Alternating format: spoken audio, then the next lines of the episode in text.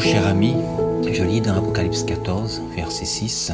Puis je vois un autre ange qui vole très haut dans le ciel. Cet ange dit d'une voix forte, respecte Dieu avec confiance et chante sa gloire. Oui, c'est le moment où il va juger le monde. Adore celui qui a fait le ciel et la terre, la mer et les sources d'eau. Respecter Dieu, le craindre, c'est reconnaître son caractère d'amour, ce caractère qui se lit dans ses commandements. Et observer ses commandements, c'est lui rendre gloire, reconnaître dans ce Dieu un amour inimaginable, insaisissable.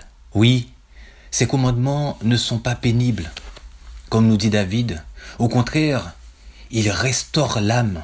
Et dans ces temps troublés, combien avons-nous besoin d'être restaurés, d'être équilibrés dans nos agissements et dans nos façons de penser?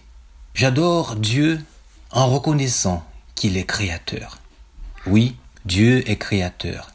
Et cela signifie que je ne suis pas là par hasard. Je suis désiré.